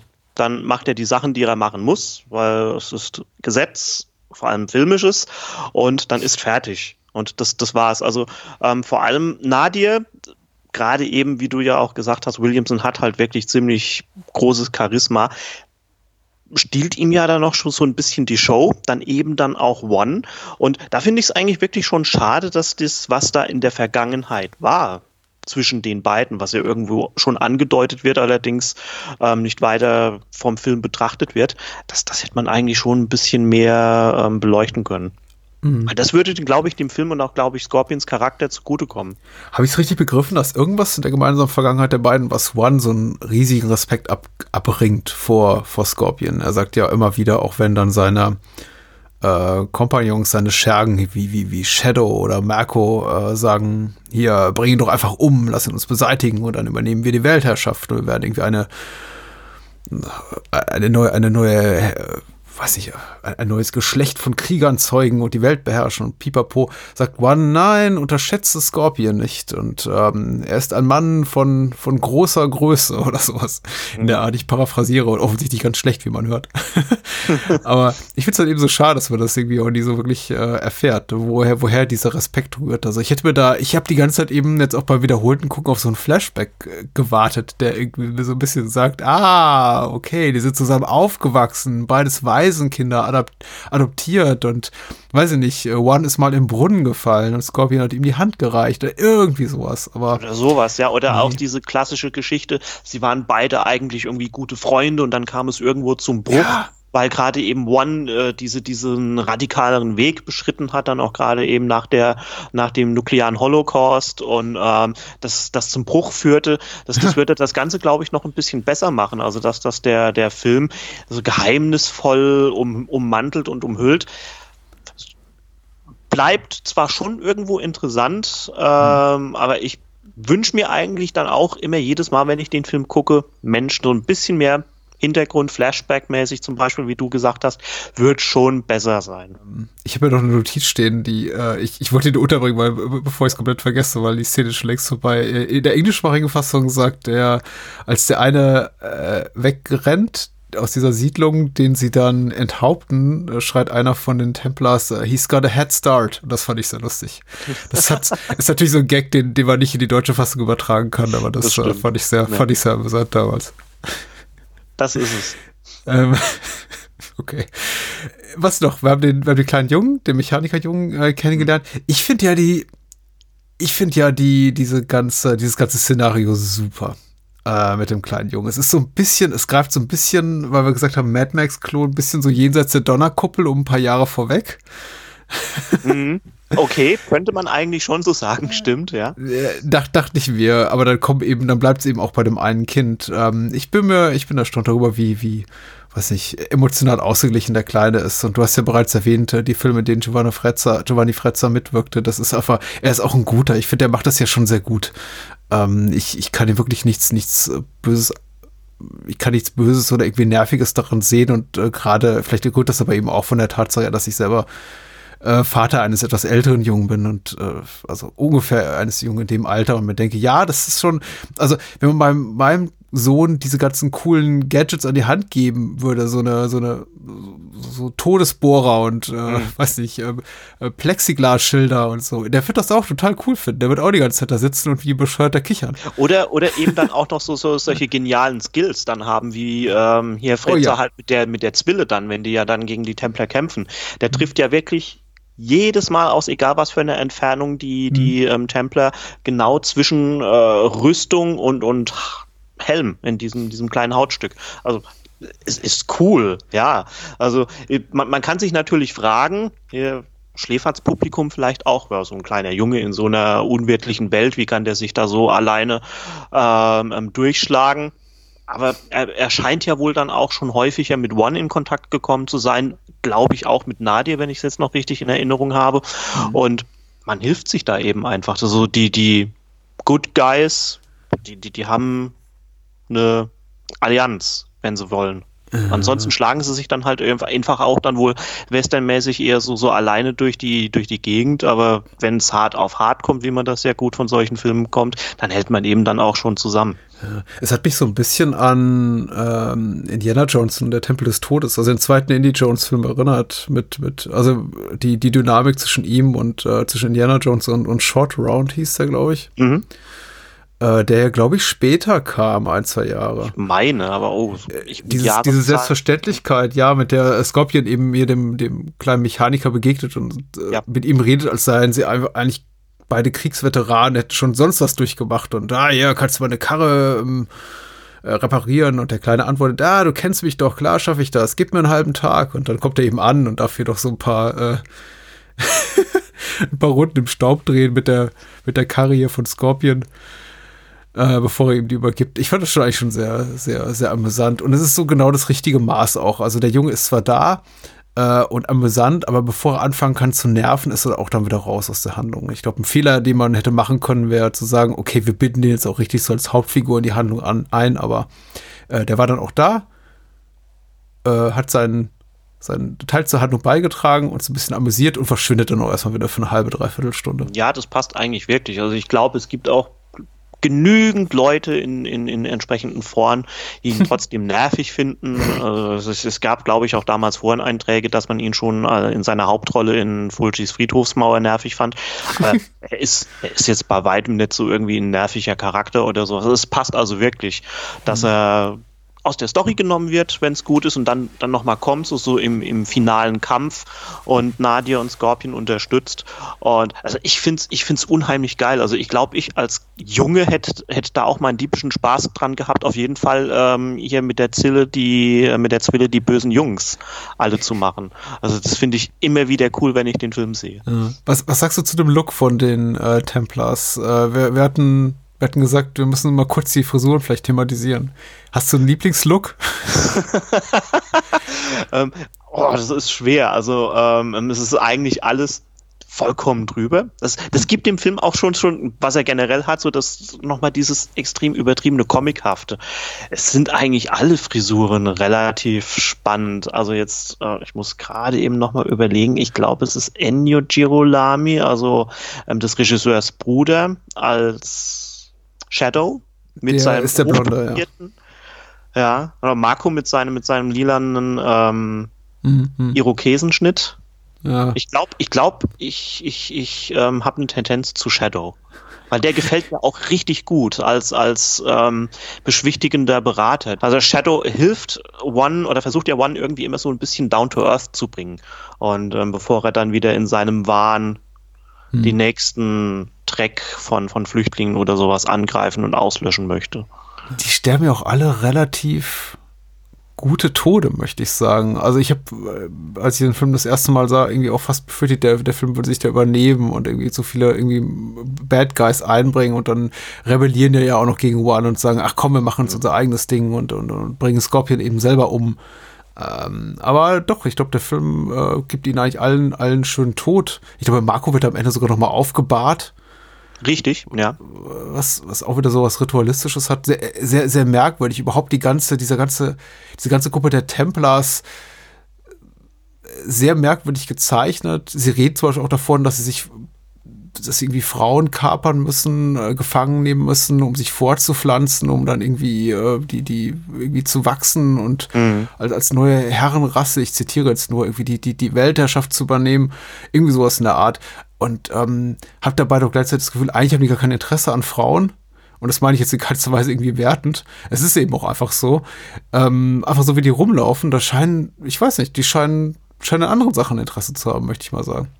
Ja, sehen, ja, also ich finde das irgendwie immer wieder interessant, wenn ich den Film sehe, ähm, was der eigentlich für, für einen homoerotischen Unterton hat. Also ja generell ist es ja auch die Beziehung zwischen One und, und Scorpion. Man könnte ja eigentlich dann auch schon sagen, dass Scorpion so ein bisschen der, der Schwarm ist von One oder da mhm. schon irgendwie Gefühle da sind, die ihn da zum Beispiel dann auch ähm, dazu bringen, immer zu sagen, nein, wir bringen ihn nicht um und ähm, vielleicht war das ja mal früher so, wie wir ja vorhin schon äh, mal gemutmaßt haben oder beziehungsweise uns selbst Hintergrundstories mhm. gesponnen haben. Das könnte ja eigentlich wirklich gut sein. Und dann haben wir ja Marco, der, der, der ja auch irgendwie so der Liebling zu sein scheint von, von One. Und er bekommt ja auch diese letzte Ehre, was du ja schon angesprochen hast, dass er ja dann nach seinem Tod ähm, nochmal aufgebahrt wird. Also da ist schon, schon viel, viel Homoerotik drin, die ja dann, also es ist ja nicht mal so, dass das irgendwie ansatzweise ist. Also ich, wenn man sich dann dran erinnert, wie die Bestrafung von Scorpion ist, als er ja dann in die Hände der Templer fällt, dann ist die Sache ja schon eigentlich relativ eindeutig. Ja, ich, ja. Ähm, ich die, die Szene ist komplett eindeutig. Deswegen hat es jetzt für mich irgendwie auch bei, bei der Begegnung mit, mit diesem ganzen Schläferzformat zu wenig Sinn gemacht, warum äh, sowohl seitens dieser, dieser Pop-Up-Kommentare als auch dann mit den, äh, in den Einspieler mit Kalko von Rütten so darauf herumgeritten würde, wie, wurde, wie unfreiwillig komisch das Ganze ist, weil ich dachte, nee, die, die, die wissen schon genau, was sie da zeigen. Und bloß weil es sich ausgesprochen wird und der Film eben 40 Jahre auf dem Buckel hat, macht es nicht irgendwie automatisch lustig. Also, da, da gibt schon sowas wie ein äh, sexuelles Begehren seitens One ja. nach eben Scorpion. Ich, und ich finde das irgendwie auch vollkommen nicht, nicht, nicht deplatziert. Es passt in diese merkwürdige Geisteshaltung, die One eben pflegt. Und wir erfahren ja auch schon gleich zu Beginn, der Film kommuniziert das ja offen, dass da irgendwie mehr hintersteckt, hinter, außer einfach nur Hass auf Scorpion, warum er ihn dann jagt. Ich hätte mir eben einfach nur gewünscht, der Film thematisiert, würde irgendwie irgendwann thematisieren, woher das eben rührt, weil offenbar hat er ein äh, möchte er ihn vergewaltigen. Und man, der, der Film zeigt nicht so wirklich eindeutig, ob er es denn eben tut oder nicht, oder ob er eben dabei unterbrochen wird. Aber ähm, um es mal ganz klar irgendwie zu beschreiben, Scorpion hängt eben irgendwann in so einer Apparatur drin, von der man wahrscheinlich erstmal mutmaßt, es sei so eine Folterapparatur und dann hilft ihm eben, ich glaube, Shadow zieht ihm an den Tauen. Richtig. Äh, One dabei, äh, Scorpion eine Position zu bringen, wo er ihn dann äh, ja anal vergewaltigen kann. Fragezeichen, sieht zumindest so aus. Der Film suggeriert das so offen, wie er es eben kann. Im katholischen Italien des Jahres 1982. Das sollte man ja auch nicht vergessen, richtig, ja. Ja, ja. Und ähm, da gibt es eben ein paar wilde Schreie, ein paar Close-Ups und da wird die Szene, die Szenerie je unterbrochen durch, weiß nicht, wir müssen jetzt irgendwie in, in, in ein neues Kampfszenario. Und dann hängt eben Scorpion dann noch gefühlt eine ganze Nacht. Ja, ein neues äh, Mit runtergelassener Hose. Ja, irgendwie, glaube ich, ähm, diesen, ein weiterer Dreck entdeckt worden ist oder sowas. Ja. Und hier, die müssen wir jetzt alle machen. Also ich finde das, ich finde das irgendwie immer so spannend, dann auch ähm, ähm diese, diese konkrete Homoerotik, die ja im Film mitschwingt. Es, mhm. es geht ja auch weiter. Also wenn wir uns mal die Templer anschauen, da muss ich irgendwie immer schmunzeln, weil ähm, alleine schon diese ähm, Kanonen, die ja aus ihren Gefährten rausfahren, wie so ein übergroßes Phallus-Symbol, mhm. das, das da zur Schau gestellt wird. Ja. Es ist irgendwie immer für mich nur dieser Widerspruch, dass eben, was du ja angesprochen hast, in einer Szene gesagt wird, wir müssen ähm, Frauen fangen oder beziehungsweise uns, uns irgendwie organisieren, damit wir uns fortpflanzen können und dann, wie du ja gesagt hast, ja eigentlich wirklich überhaupt kein Interesse an der Sache haben, weil die so, ich sag's jetzt mal sehr salopp, so dieser, dieser alteingeschlossene Männerclub sind und da scheint auch durchaus äh, viel, viel Eifersucht untereinander zu herrschen. Also man merkt ja auch richtig, wie äh, die, die, die Kränkung von äh, Shadow und Marco, als eben One sagt, nee, nee, Scorpion hier, er und ich, wir, wir, wir teilen etwas, was einmalig ist. Und also er, er redet ja fast schon in sehr bewundernde Tönen von ihnen. Und man merkt auch, wie, wie gekränkt dann die anderen sind und wie sie dann irgendwie auch rumintrigieren und dann sagen, ja, du hast gar nicht, äh, Stichwort Phallus-Symbol, du hast gar nicht die Größe, um sein Erbe zu werden. Und äh, was natürlich auch doppelt ironisch ist, weil äh, in Bezug auf George Eastman mit seinen knapp zwei Meter zehn, mhm. ähm, äh, das ist schon einfach, ich finde das sehr interessant und ich glaube, es ist vielleicht auch einfach für, für äh, vor allem Herren, die gerne Schläferz gucken und vielleicht ein bisschen äh, homophober veranlagt sind, äh, auch ein guter Schutzmechanismus halt zu sagen, so, hihihi, ist das doof, ist das doof und so. Weil ähm, der Film kommuniziert das ganz offen und geht auch sehr selbstbewusst mit dem Thema um. Und ähm, ich finde das eigentlich sehr, sehr spannend. Natürlich kann man ja. dem auch daraus einen Strick drehen und sagen, ja, das ist irgendwie alles halbherzig und irgendwie auch so ein bisschen doof, weil äh, grundlos und überflüssig und im Grunde eigentlich nur eine tonale, erzählerische Spielerei, die der Film einfach gar nicht nötig hat. Aber er macht ihn eben auch besonders. Und bei so einem Film wie Metropolis 2000, der eben überwiegend einfach Motorrad- und Buggy-Stunts in, in Kiesgruben zeigt, ist es eben auch schwierig, Sachen zu finden, die so einen Film einfach, die, die ihm so ein Alleinstellungsmerkmal verleihen. Und das finde ich eben ganz, das, das hat eben Metropolis 2000 dadurch, durch eben diese, diese Doppelbürdigkeit der, dieser Schurkenfigur und der Beziehung, die er hat zu, zu unserem nominellen Helden, der auch keiner so wirklich mhm. ist, sondern eigentlich eher so ein blasser Junge. Ja, ich glaube, das ist auch einfach wirklich das, ähm, was, was ich an Metropolis 2000 so mag, weil wenn man sich mal auch das italienische Genre-Kino anguckt, also noch weiter in die 70er reingeht, dann hast du ja auch einfach immer diese, diese einfach definierten Männerfiguren, die ja wirklich mhm. das sein sollen oder das verkörpern, wie man sich dann eben so ein Mann damals vorgestellt hat. Und ähm, da ist schon viel Machismo und Sexismus natürlich auch in manchen Italo-Produktionen drin. Und ähm, man, man, könnte jetzt auch natürlich Metropolis 2000 sagen, hm, naja, jetzt hat man hier mit, mit ähm, Anna Kanakis und Alma nur eine Frauenfigur, die relativ blass bleibt. Das ist alles eine Welt, die ansonsten bevölkert ist von, von ähm, Männern, jetzt bis auf ähm, bei den Flüchtigen die ja zu auch beschützt werden wollen, dann natürlich mhm. auch noch ein paar Frauen mit dabei sind als Statisten. Und ähm, ich kann persönlich sowas, auch wenn ich die Filme schon relativ mag. Wir hatten ja auch über eiskalte Typen gesprochen, der ja auch so ein markiges Männerbild ähm, bringt und andere Policioteschi in Italien mag das. Ich kann es mir nur teilweise, was, was diese Darstellung anguckt, nie richtig ernst nehmen und nie, nie, nie richtig so, so ernsthaft angucken. Also ich, ich mag es zwar auch nicht, wenn Leute alles komplett durch die ironische Brille gucken oder sich drüber lustig machen. Wir haben das ja auch schon ein bisschen als roten Faden in unserem Gespräch, was Schläferz angeht. Aber ich tue mich persönlich damit auch immer so ein bisschen schwer. Und das ist irgendwie das Spannende für mich bei Metropolis 2000, warum ich die dann noch so ein bisschen mehr mag als zum Beispiel ähm, ähm, Endgame, der ja zum Beispiel ähm, ein Freund von mir sehr, sehr schätzt.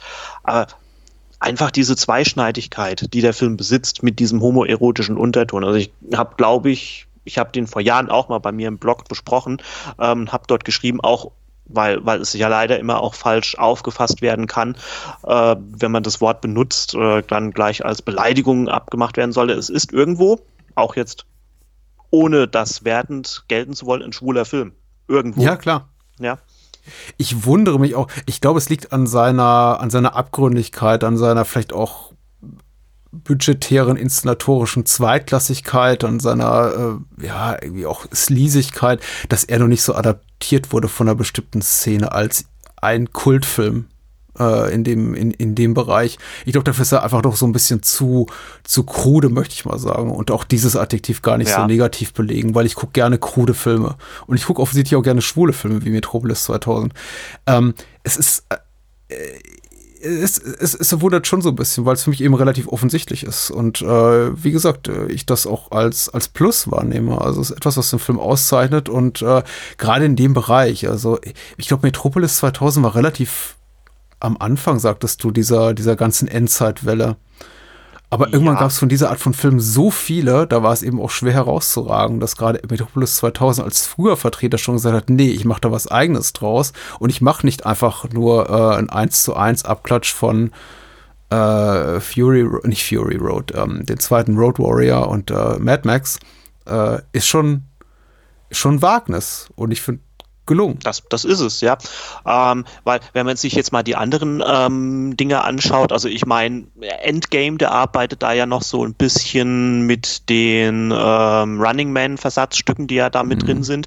Der, der ist noch schon relativ eigen, aber selbst wenn ich auch so einen Film wie Fireflash mag, der arbeitet sich ja an den gesamten Tropes, die eben dieses ähm, dystopische Kino haben, äh, was Mad Max gemacht hat und was da noch so alles kam, ähm, einfach nur ab macht das eigentlich alles relativ schön bunt und hat dann einfach auch nicht so dieses Alleinstellungsmerkmal. Also mir fällt es zum Beispiel wirklich schwerer, mich dann irgendwie an, an, an gelungene Sachen aus den zwei genannten Beispielen ähm, zu erinnern, als eben bei Metropolis 2000, wo ich dann wirklich immer eigentlich, wenn ich mich mal ähm, an den Film erinnere, wenn ich dann jetzt auch schon seit längerer Zeit nicht gesehen habe, wie es der Fall war, immer auch an dieses Alleinstellungsmerkmal, das er hat, wie du gesagt hast, mit den Templern und ihrer Darstellung generell.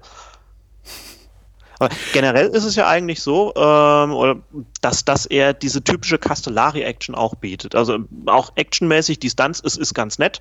Wir haben ja. wieder da, da wollte ich auf jeden Fall dann auch nochmal drauf kommen, das Trademark von Castellari, die Zeitlupen. Ja. Ja.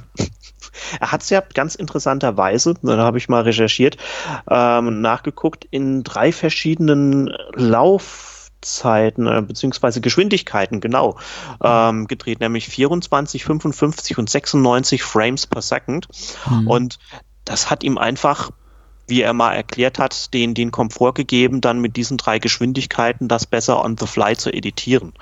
Und wie empfindest du das? Ist es zu viel Zeitlupe? Weil Castellari neigt ja dann doch schon immer so ein bisschen dazu. Oder passt das noch für dich, was, was die Action angeht? Ich bin eben auch vorbelastet, beziehungsweise ich bin mittlerweile Castellari-Filme so gewöhnt, weil ich viel, viel von ihm gesehen habe und äh, für mich spielt es nicht weiter eine Rolle. Mich hat es eher irritiert, weil ich mir nie bei Metropolis 2000, wie gesagt, ich habe den schon zweimal gesehen, bevor ich jetzt diese Schläferzfassung sah. Mich interessiert, mich hat es irritiert, dass, dass, dass seitens der Tele5-Redaktion da so drauf rumgehauen wurde äh, und immer gesagt wurde, okay, wieder eine Zeitlupe und nächsten Drink und das anscheinend so auch ein bisschen so das Leitmotivisch hier in, in dieser Schläferzerei, dass irgendwie gesoffen wird, wenn irgendwie ein Running Gag oder sowas, was die mhm. Tele5-Redakteure als solchen identifizieren, da auftaucht. Und äh, die haben sich eben auch so eingeschossen auf schlechte Stunts in Zeitlupe und äh, es wurde immer darauf hingewiesen. Ich dachte, ja, nee, also die, die Stunts zum Teil ganz gut, durchaus kompetent gemacht. Und mich hat sich weiter gestört. Ich, ich, ich meine aber auch ehrlich gesagt 82, das galt doch auch fürs Hollywood-Kino. Man hat eben Stunts anders gefilmt. Stunts waren immer in Zeitlupe. Und wenn man sich die Mühe gemacht hat und eine fette Explosion inszeniert oder eben ein Automobil- oder Motorradstunt, da wurde das doch auch in Zeitlupe gezeigt also dass, dass, dass Castellari so ein bisschen variiert, das fiel mir durchaus auf, dass er eben viele Sachen dann in Echtzeit zeigt, dann eben, äh, wie, wie du schon gerade beschriebst, in so einer halben und dann wieder in so einer Ultra-Slow-Mo-Zeitlupe. Äh, das fiel mir auch auf, aber ich fand es nicht weiter störend. Na, mich persönlich, es, es gibt Filme von, von Castellari, da finde ich es schlimmer. Mich persönlich hat es da nicht so weiter ähm, gestört. Aber es fällt einem schon irgendwo auf, ah, schon wieder eine Zeitlupe, oh, und hier, aber es bringt jetzt einem dann nicht irgendwo aus dem Fluss. Also manchmal verstärkt es allerdings die Szenen auch richtig gut. Also gerade auch in Verbindung mit, mit ähm, den, den Gore-Effekten oder eben diesen Gimmicks. Also mhm. ich finde ja auch die, die verschiedenen Pfeile, die Nadia hat, also diese Sprengköpfe und was weiß ich, also auch so zeitverzögernd oder ähm, als, als er steckt ja einmal einen Pfeil in den Boden als, als kleine Mine und dann haut sie ja hier den gesamten Templer weg. Äh, beziehungsweise er fliegt durch die Luft. Ja richtig klasse. Ich mag sowas ja auch ziemlich. Und äh, was wir ja da auch schon angesprochen haben, hier, wenn der, der, der Brustkorb von einem der Templer weggesprengt wird, das ist mhm. auch in Zeitlupe gefilmt, das verstärkt eigentlich relativ ganz gut. Es ist, glaube ich, so eine Sache, dass Castellari sich dann auf diesem, auf dieser Sache ein bisschen zu sehr ausruht, obwohl er ja eigentlich auch, wie ich finde, schon ein ganz gutes Händchen hat für Actionfilme. Mhm komplett störend ist es jetzt für mich eigentlich auch nicht. Also, aber, aber so ein bisschen, dir ist es nicht weiter aufgefallen. Für mich ist es dann schon so eher so ein bisschen an dieser Grenze, wo ich sage, ah, noch ein bisschen viel mehr und dann ist es dann auch schon zu viel. Nee, hat, ich habe ich hab mir keine Gedanken darüber gemacht, bis irgendwie die, die, die nächste das nächste Schildchen irgendwie von Tele 5 aufploppte und sagte, ah, mhm. schon wieder eine Zeitlupe. Und ich dachte, ja, ja, kann sein. Fällt mir nicht so auf, aber vielleicht bin ich da in der Hinsicht so ein bisschen ignorant oder gleichgültig oder einfach zu, zu, zu zufrieden gewesen mit dem Film. Ich fand den eigentlich relativ dynamisch inszeniert die, äh, die Gewalt, die du gerade ansprachst, die hat für mich auch so eine erstaunliche Qualität, weil der Film ist schon gewalttätig, aber er ist niemals so explizit gewalttätig, in dem Sinn, dass irgendwie Blut spritzt oder irgendwie auch auf, auf Grausamkeiten lange rumgeritten wird. Das heißt, das, was du gerade auch beschrieben hast, äh, Köpfe, Köpfe ab und äh, Köpfe ab und Oberkörper explodieren. Ja, das findet statt und auch wiederholt statt, aber es ist alles erstaunlich unblutig dabei. Es ist so eine, so eine cartoonhafte Gewalt, wo eben Menschen, Menschen auch enthauptet werden, aber dabei kein Tröpfchen Blut fließt, sondern eben, eben einfach die Rübe abklappt, als sei es ein Mannequin, eine Schaufensterpuppe. Ja, richtig, ja. Das Einzige, was man ja eigentlich an Gore wirklich sieht, ist ja bei den, bei den ähm, Laserpistolen-Duellen, ja. wenn dann die Leute getroffen werden, dann eben diese Wunden, diese, diese blutigen Wunden meistens im Gesicht haben. Das ist ja wirklich ja. das Einzige. Und ähm, das, das Cartoonhafte, das Comichafte, ich habe es vorhin ja, glaube ich, schon mal ähm, angesprochen, das gefällt mir. Das passt zu dem Film, das ist eh bei einigen italienischen Produktionen, die so aufgebaut sind, der Fall, auch gerade eben bei, bei Science Fiction, Action und so weiter. Mhm. Und das passt erstaunlich gut, auch im gesamten Kontext vom Film. Der Pastor stirbt den Heldentod, äh, hatte ich mir noch notiert. Auch äh, fand ich auch sehr gut.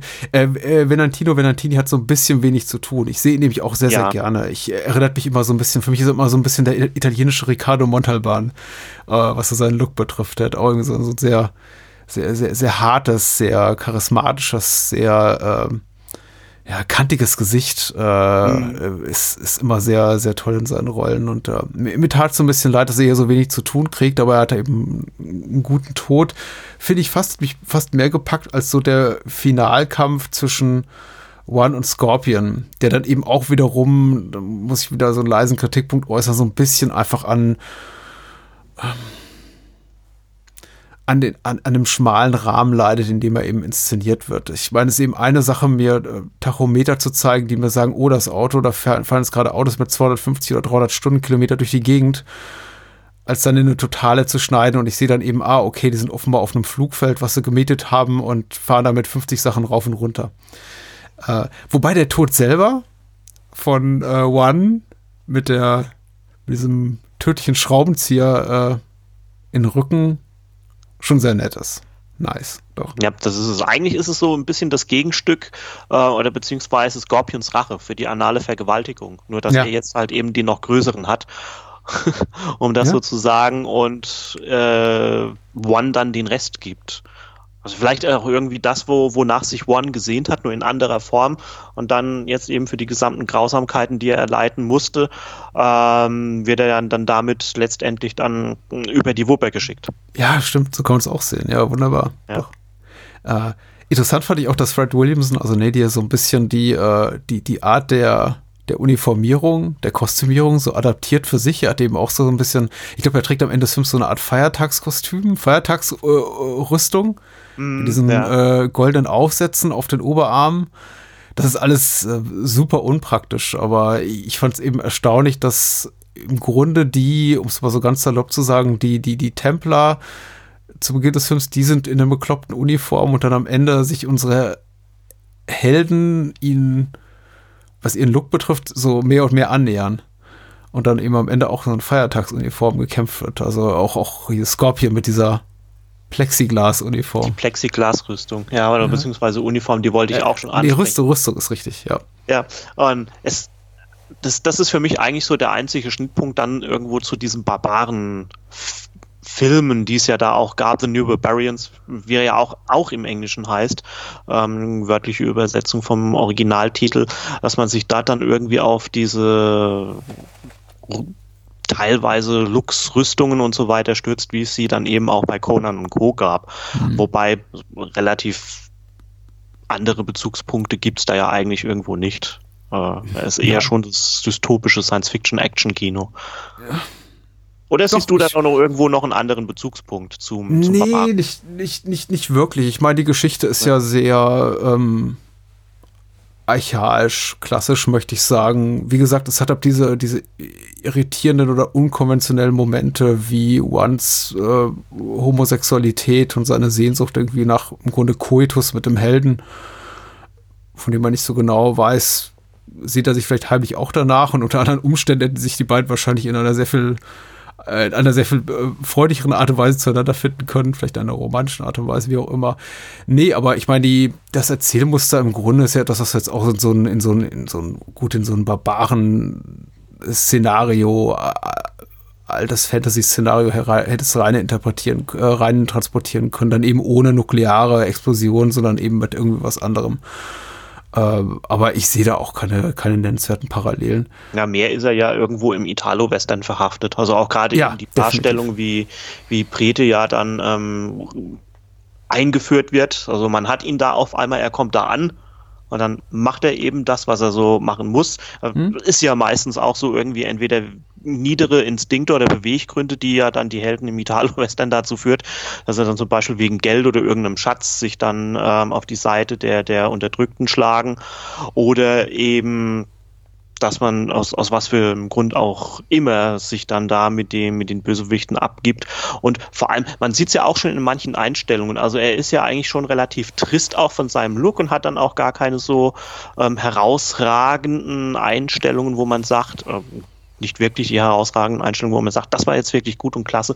Äh, es gibt ja eine, eine Szene in, in diesem Basislager der Templer, wenn äh, One hier so seine Schießübungen vollführt und äh, das brennt ja Löcher in dieses Metall, auf das er schießt. Und dann sieht man mhm. ihn ja dann immer durch das, durch die Löcher, Löcher im, im Metall gefilmt, wo er dann auch, glaube ich, noch einen Dialog hat mit, mit Shadow wieder über seine Art, wie er mit, mit Scorpion umgeht. Das, das ist schon wirklich ein ganz netter Ein, äh, Einfall und dann auch vor allem ziemlich stark natürlich ähm, so in, in diesen typischen Western-Stil gehalten, wobei das ja eigentlich generell ja auch die Story ist. Wenn jetzt mal guckt, diese Flüchtigen, die könnte man dann eigentlich dann auch in ein Western-Szenario hineinsetzen als ähm, Track von Siedlern zum Beispiel. Ähm, ja, doch, das fiel mir auch auf. Also klar, erstmal erzählerisch, aber wie du, wie, wie du schon sagst, inszenatorisch äh, ebenso. Da ist schon so, es gibt zum Beispiel, glaube ich, so die erste nennenswerte Konfrontation zwischen Scorpion und den, und den Templern, ähm, wo sich ja quasi so an, an entgegengesetzten Enden ab dieses, dieses Feldes gegenüberstehen und äh, Ja, stimmt, die, mit, mit ähm, der Alma dazwischen. Ja, äh, genau, und Alma irgendwie dazwischen. Und dann haben sie eben, äh, kurz bevor sie eben aufeinander losgingen, gibt es diese, diese ganz kurzen Schnitte auf, auf, mhm. auf die Gesichter der gegenüber, sich gegenüberstehenden Parteien, die teilweise nur so ein paar Frames lang sind. Das hat schon fast sowas äh, ich weiß nicht, avantgardistisch wird wahrscheinlich zu weit gehen, aber es hat mich sehr an Kioma erinnert und äh, äh, sowieso ja mein Lieblingsfilm von Castellari, wahrscheinlich viel. Meine auch, ja. ja.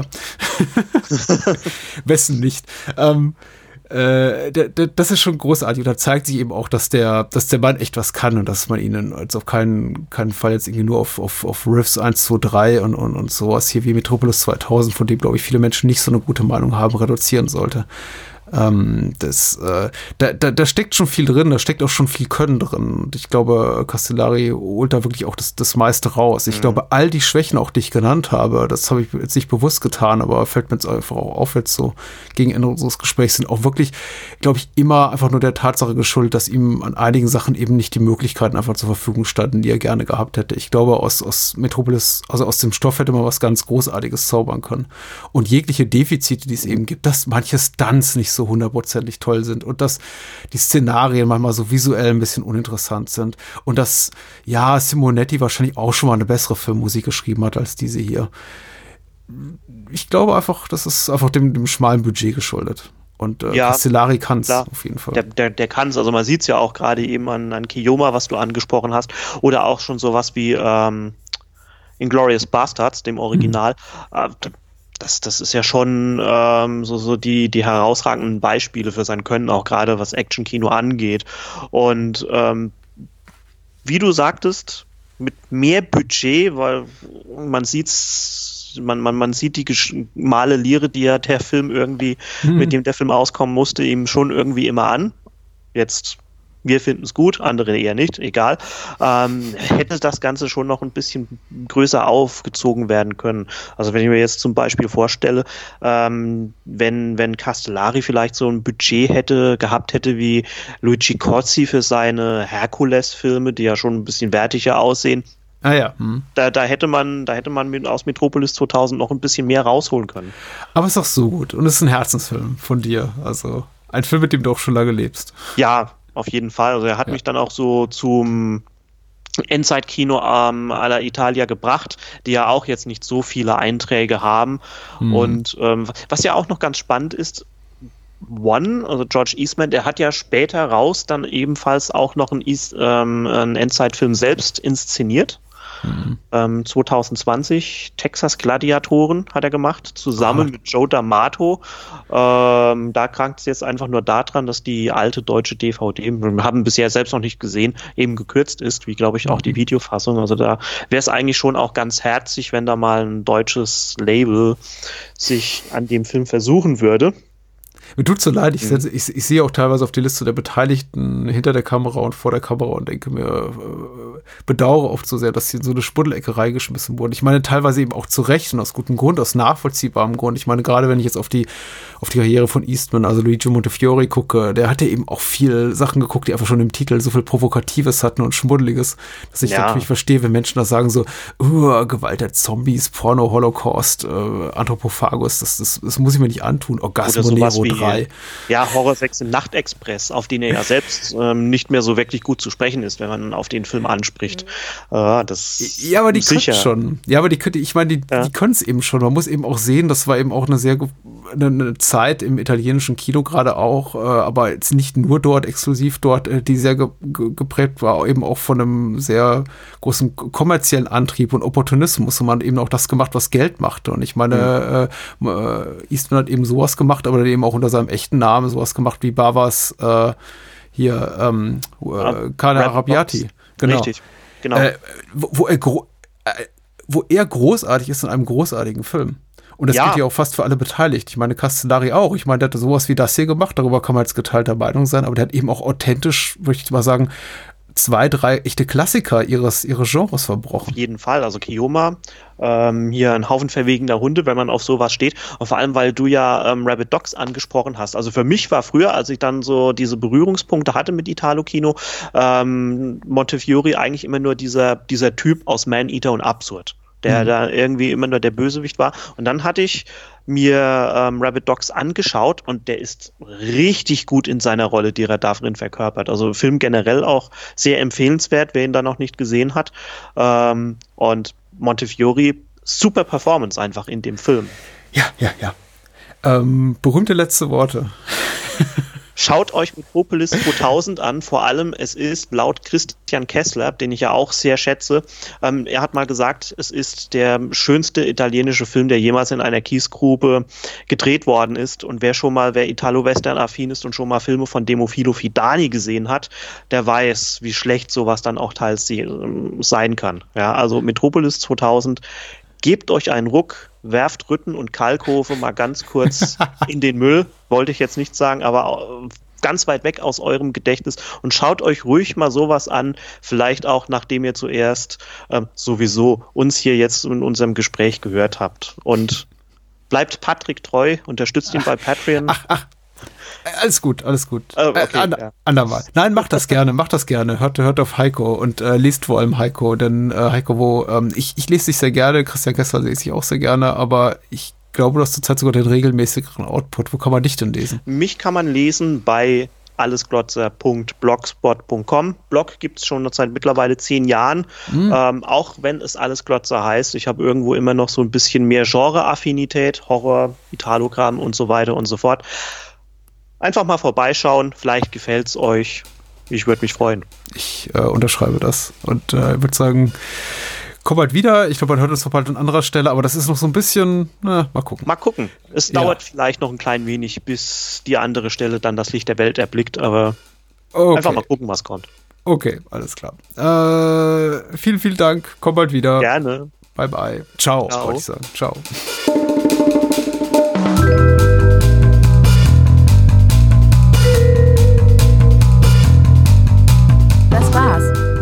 Bahnhofskino und die Bahnhofskino Extended Edition gibt es bei iTunes, Spotify und überall, wo es gute Podcasts gibt. Und denkt bitte daran, eure Unterstützung durch eine Patreon-Patenschaft oder PayPal-Spende sichert diesem Podcast das Überleben. Unter bahnhofskino.com findet ihr alle Möglichkeiten, uns unter die Arme zu greifen. Vielen Dank fürs Zuhören und adios.